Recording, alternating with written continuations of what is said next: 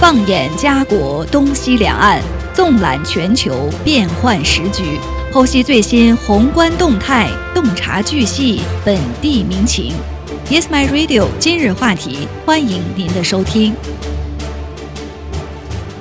听众朋友，大家好，欢迎收听今日话题节目，我是主持人陈琳，我是东晓。呃，东晓，昨天相信你也是一一直在关注啊，多伦多市长补选这样的一个进展。呃，昨天我们给大家介绍了投票是截止到昨天晚上八点，所以在八点之后，大家一直在关注着这个投票的呃统计数字的变化。那么现在在昨天晚上。九点左右，统计就基本上结束了。多伦多市长的补选呢，可以说是正式落下了帷幕。呃，邹智慧，也就是华裔的政治人物 Olivia Chow，他是以二十六万九千三百七十二张选票，百分之三十七点二的得票率，击败了其他。一百零一名的竞争对手成功当选了新一任多伦多的市长，这也是多伦多建市一百八十九年以来的首位华裔市长。嗯，那这次其实也能看出，他这次投票其实竞争还是非常激烈的。嗯，他是比第二名领先四点八百分之四点八的这么一个支持率，也就是大概领先一个四万三万多不到四万的这么一个票数的。嗯，所以说也算是一次险胜吧。对，没错。昨天其实统计的统计选票的进展过程当中呢，第二名 Anna Bylaw 一度呢是超过了 Olivia Chow，所以当时呃他们双方的支持者也是非常的揪心，因为投票是非常的接近。嗯，没错。那在这一次啊激烈的竞选当中，一共我们昨天也说过，有一百零二位这个候选者参与嘛，那其中。呃，就是为了取代这个 丑闻而辞去这个多伦多市长一职的这个庄德利，就是庄 Tory，对啊，Tory，在整个这个过程当中，刚才我们也说了，安娜和那个前警察局局长 Mark，他其实他们两个也是紧随其后的嘛。对，所以昨天的这场多伦多市长的补选，呃，也是。呃，近期以来啊，大家一直在始终关注的话题呢，昨天是落下了帷幕。我们也很关注，就是新任市长邹智慧他在当选多伦多市长之后会采取哪些措施。虽然在此之前呢，我们已经对他竞选期间公布的政纲有所了解，不过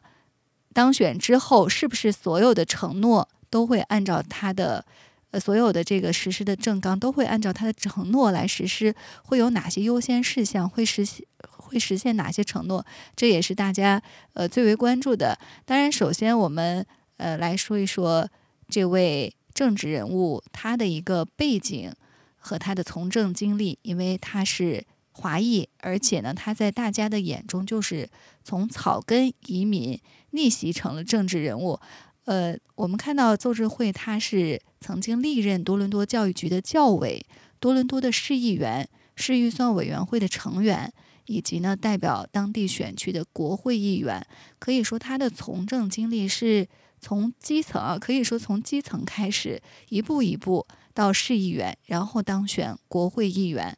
所以，他不仅是对联邦层面的事务有所了解，尤其是对多伦多市。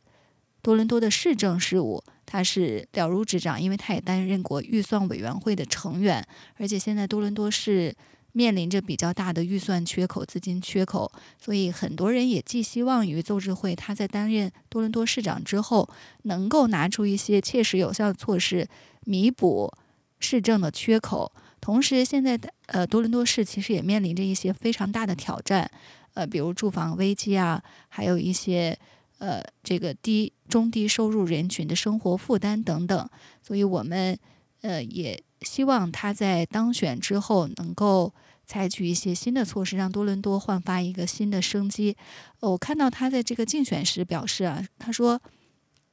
我们都厌倦了被困住的感觉。他描述的确实是很多人的一个切身体会，就是大家被困在这个交通当中，每天上班可能都是堵车、塞车。或者呢，被困在这个等汽车的路上，呃，还有呢，就是买不起房子。另外就是申请一些福利啊、托儿机构等等，还要在这个长长的等待名单上。所以他也提到，多伦多是一个潜力巨大的城市，所有的这些问题都是不可接受的。所以他竞选市长的承诺就是让这个城市对每个人来说都更有爱心、更可负担、更安全，打造一个属于每个人的城市。没错，他这次。他也表示说，在他的生活和这个他的职业生涯当中，他始终激励他的一句话就是说，是让社区的人们生活的更好，这就是他的本身的一个动力嘛。嗯，对。然后我们也知道他是出生于香港，一九五七年作为华裔，那他是在一九八五年其实是首次赢得选举，在多伦多这个公共教育局任职六年。刚才陈宁也说过，他算是从草根一步步做起来的啊。然后她九一年的时候，其实她是成为了第一位。当选多伦多市议员的亚裔女性，这是一个很高的这么一个荣耀。嗯，而且她在这个零六年的时候当选了这个国会议员，并且她其实在一四年的时候就已经参与过一次选举了。对，上一次的市政选举，她是排在呃现任的省长呃福特呃，就是他是排在这个现任的多伦多市长庄德利。之后没有这个当选，但是这一次呢，他重新挑战呃市长的职位。呃，在他其实，在他这个担任多伦多市议员的期间啊，他也是一直关注着这个呃家庭的育儿的一些项目，其中呢包括他呃为这个贫困贫困儿童提供免费的牙科护理，还帮助儿童呢关注学习。呃，还有就是早餐、午餐项目，呃，他确实也是做了很多，就是改善托儿或者公共交通的一些呃这个措施。那么在零六年，对，跟他没错，这肯定是跟他之前作为这个教育行业的这个呃教育委员来说，没错是分不开的嘛。对。其实他还更为人所知啊，就是其实，在这一次的这个选举当中，大家也一直强调他是 NDP 新民主党的这样的一个党派的背景。呃，他这个标签确实是一直跟随着他，因为他是在呃，他是前新民主党党魁呃 Jack Clinton 的这个妻子，他们是在一九八八年呢结婚。呃，他们的这个。呃，故事呢也是当时被媒体所报道，因为他们被公认为是加拿大呃最杰出的政治伴侣。他们二人呢共同从政，呃，激励着这个呃彼此啊，在能在政坛的路上持续的前行。嗯，那其实我们也可以来说一下周志辉他的这么一个参选的政纲。那我们刚才也提到过，他其实对于住房问题是非常看重的。那他在房屋这个方面的政政治方向的话，他是想说要把多伦多的这个空置房屋税从百分之一提高到百分之三，并且将收益投资于经济适用房的这个计划。他还表示了说将提高豪宅的市政土地转让税，对高对购买超过三百万的这个房屋实行累积累进税率，啊，表示我们可以他可以用这笔钱来支持无家可归的人，帮助其他人找到住房，而且他还。支持小幅的增加，当然这个小幅增加是引号了，呃，由业主支付城市建设基金，那以启动另外两万五千套住房的建设，由多伦多作为开发商。那这个，并且他还强调说可能会适度增加财产税，啊，就是说为了改善九幺幺的这个 等待时间，因为我们知道九幺幺你不打之后还是有一定等待时间的嘛，他可能要等等像。改善九幺幺这个等待时间等重要服务呢，提供一定的资金。不过他具没有具体给出增长的数字，然后他还说可能会把多伦多银行啊租金银行的范围扩大一倍，每年帮助五千五百人，并且并将现有的这个驱逐保护计划的范围可能会再扩大两倍。嗯，对他的政纲，其实在竞选的期间也是引起了呃比较大的争议，因为现在因为房价的。提高还有租金的上涨，呃，房东和这个租客的矛盾呢，也是日益的激化。那么邹智慧他的政纲当中呢，就提到了通过什么样的一种方式来解决这种住房的问题。呃，刚才我们也提到，他承诺呢说将这个多伦多房屋的空置税从百分之一提高到百分之三，还有呢，就是对豪宅的这种转让呢，征收更高的呃税收。呃，确实也在竞选的在选举的期间啊，大家针对他的政纲也是，呃，作为呃不同的这个利益相关者，那房东呢就比较反对，拥有房屋的人士呢就呃不会投票给他，但是他还是代表了大多数的呃租房者或者是低收入的家庭，他们希望呃比如说租客因为交不起房租，还是希望能。通过政府的这个措施呢，能得到一些呃缓解。呃，另外呢，我看到他的这个政纲啊，就是在他昨天成功当选多伦多市长之后，呃，我们看到对他的政纲就是又进行了一个重新的梳理。当然，他实际当选之后就任之后，会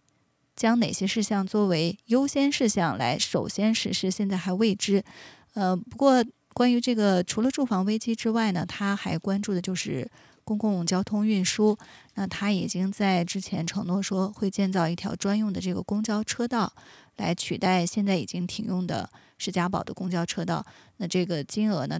大概需要投资六千万元，呃，主要就是用于将这个 Cherry 街和 Down Valley Parkway 之间的这种地面林荫道。来取代这个 Gardiner 高速公路，而不是重建这条道路。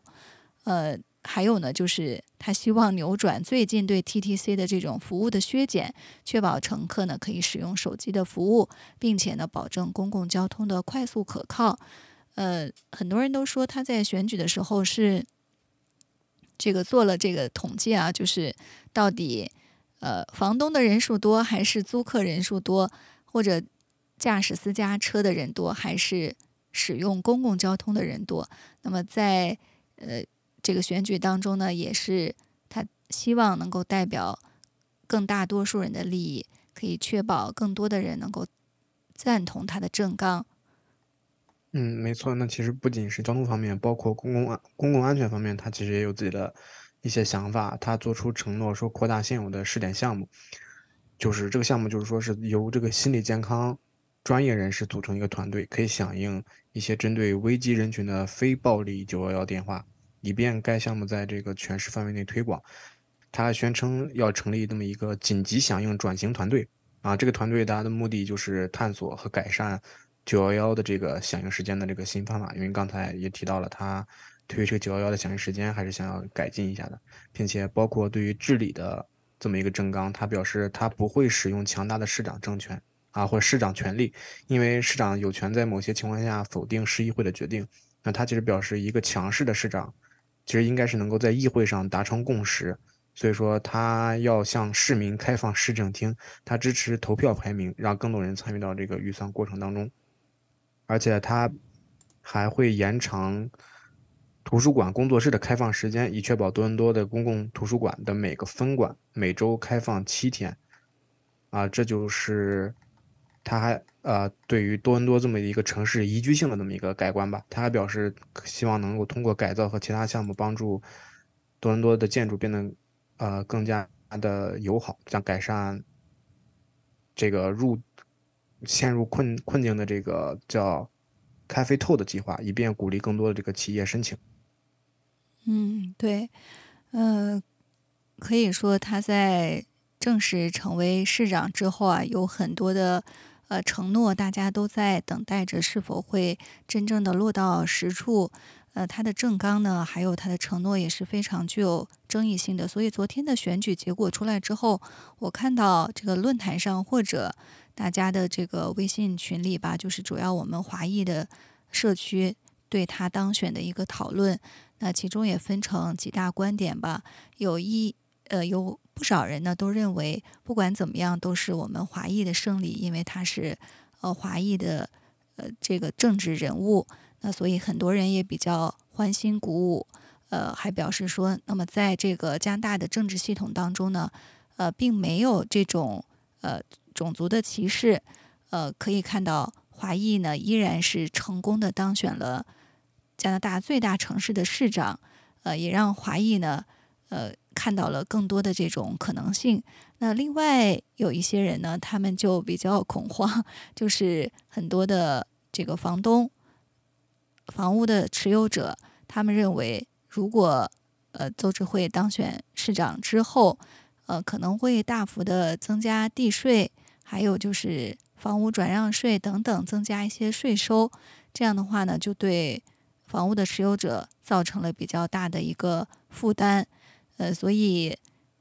有些人是持这个高兴、欢欣鼓舞的态度，有些人却呃比较悲观吧，认为他的当选可能会给多伦多带来一些负面的影响，因为这样有可能会。造成会抑制大家投资房地产的热情，那么投资人都走了，呃，经济是不是也会受受到不小的影响呢？这些都是有待我们啊在之后来继续观察的。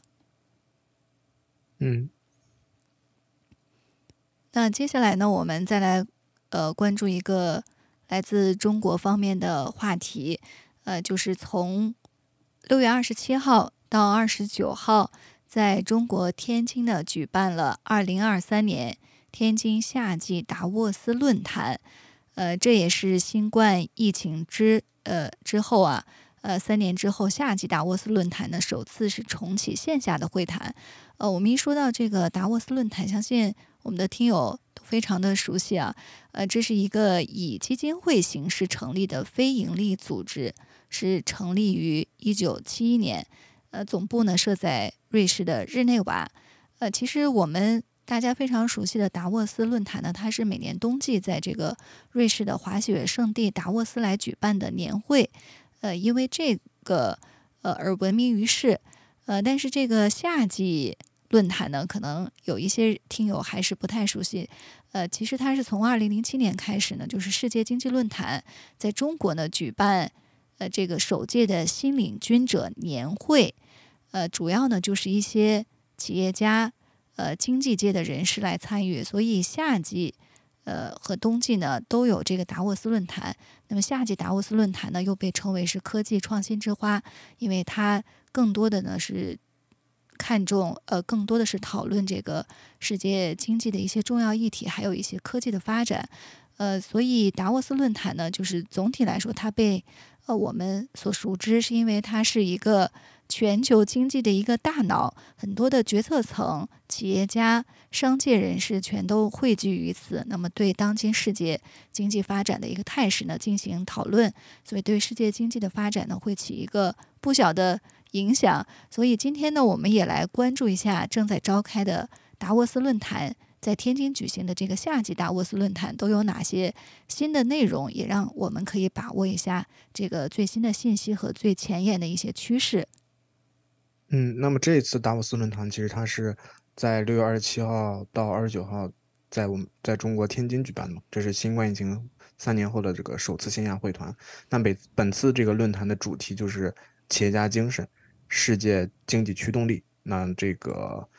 世界经济论坛的这个总裁博尔格布伦德在接受 CGTN 主持人的采访的时候，他其实也表示了说。呃，非常看好中国的这个发展潜力，而且是在这个全球化的供应链的问题问题上。他同时也认为，这个去风险和中美脱钩、断链等这种现象是毫无现实意义的。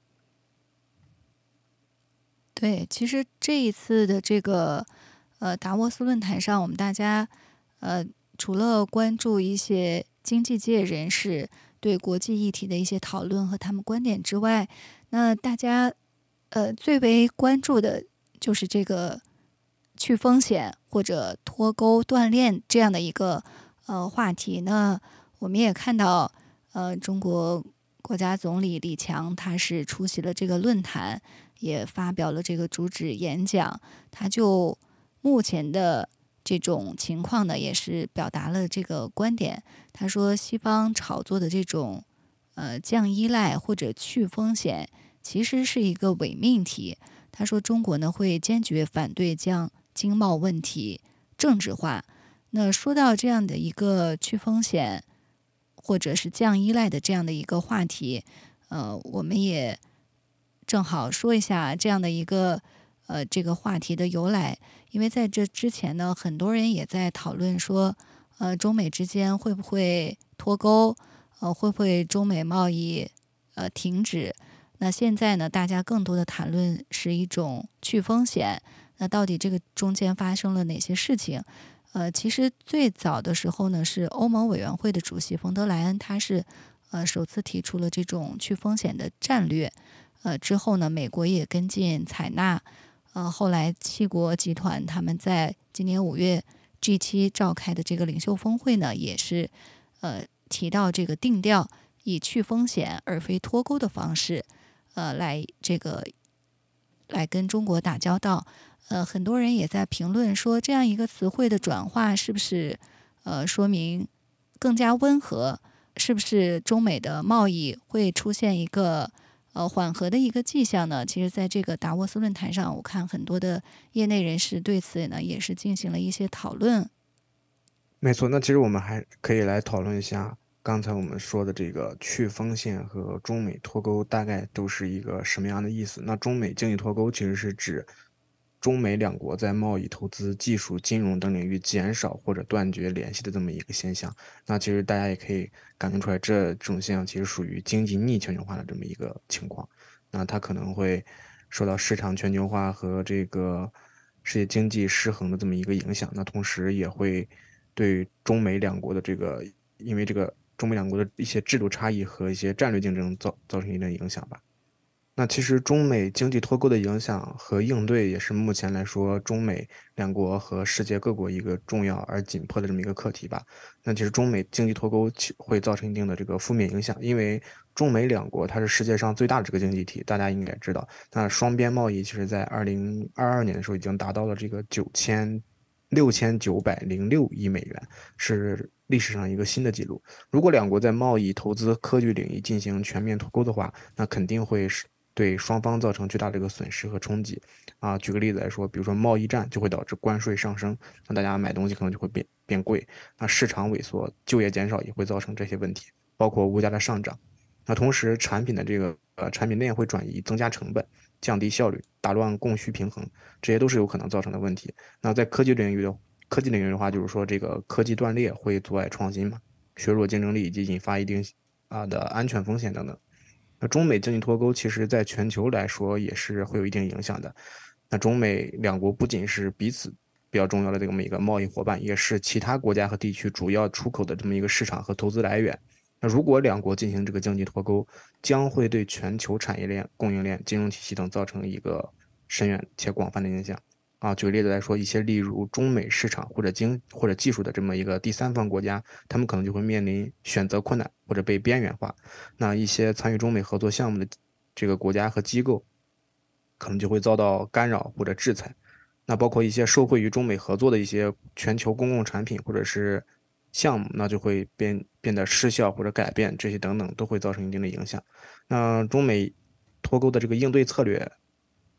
对于中国来说，是采取了一些积极而有效的一些应对策略，比如说在贸易领域当中，中国他们坚持多边贸易和自由贸易的原则，推动这个区域化一体的这么一个进程，扩展多元化市场。包括我们前一段时间也看到了中国和这个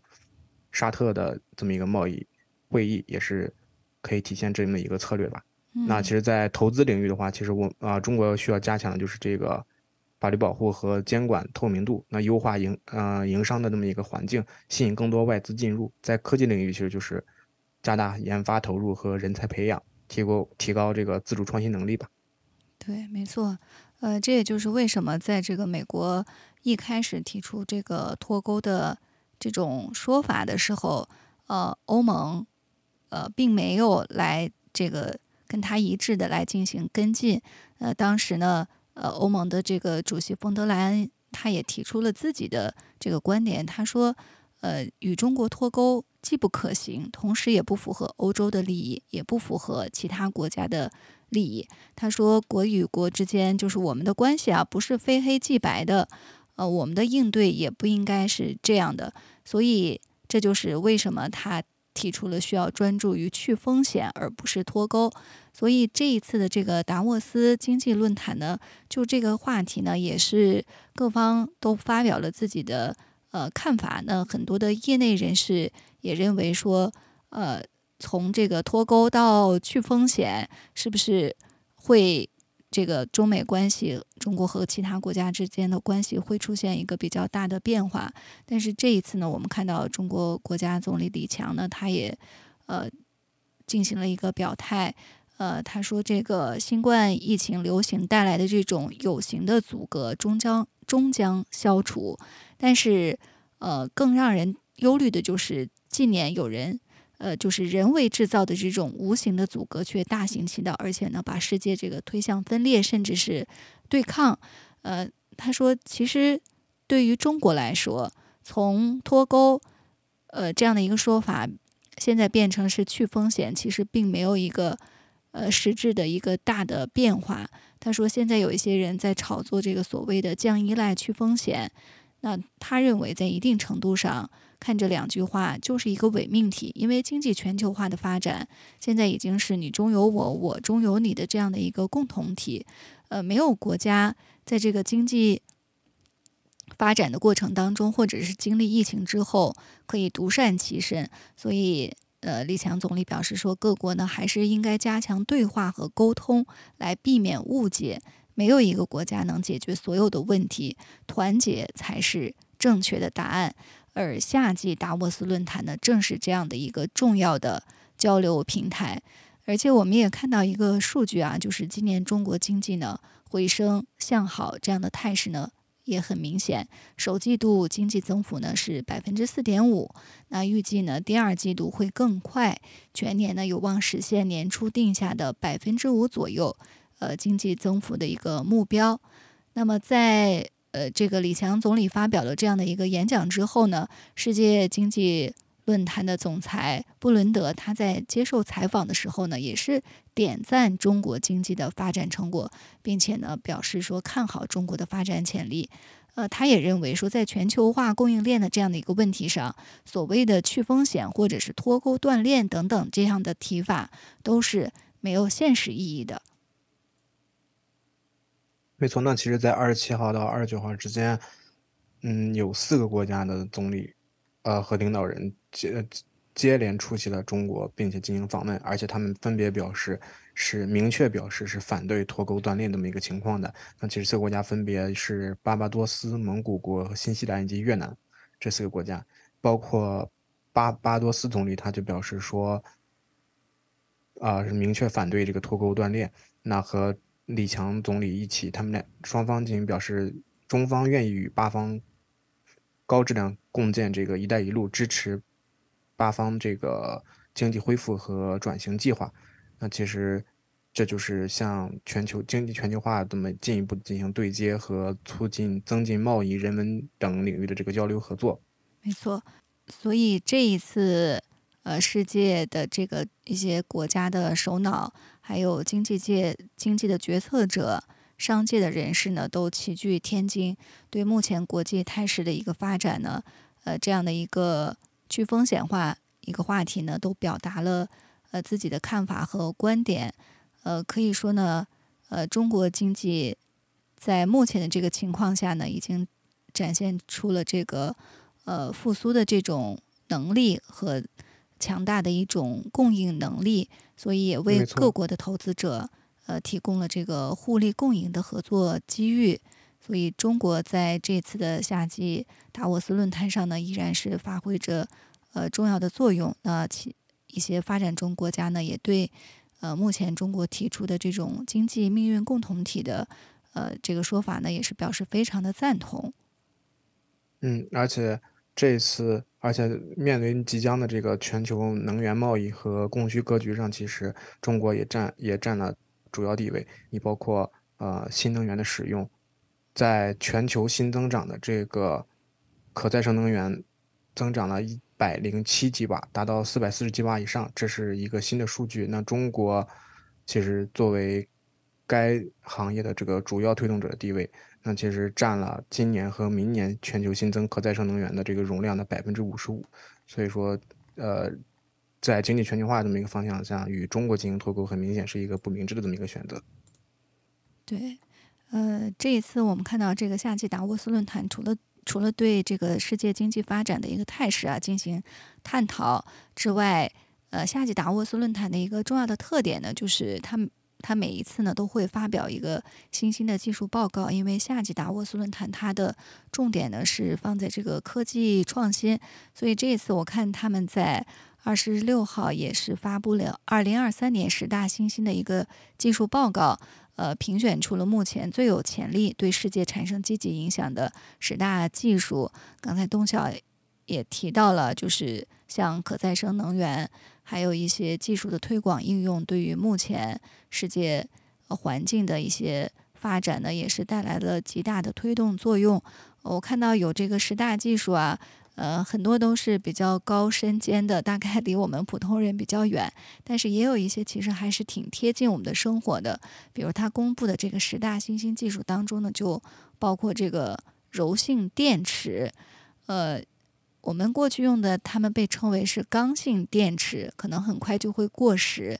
呃，但是呢，现在推出的一种柔性电池，大家可以顾名思义啊，就是可以折叠拉伸的这种轻质材料制成的薄型的柔性电池即将进入市场，在这种医疗可穿戴设备当中呀，生物医学传感器。呃，像我们大家戴的这个智能手表当中，其实都有非常广泛的应用前景。还有像呃，解决这个气候变化呀、能源危机等等这些问题呢，呃，在这个达沃斯论坛上面也提出了非常前沿的一些新的解决方案。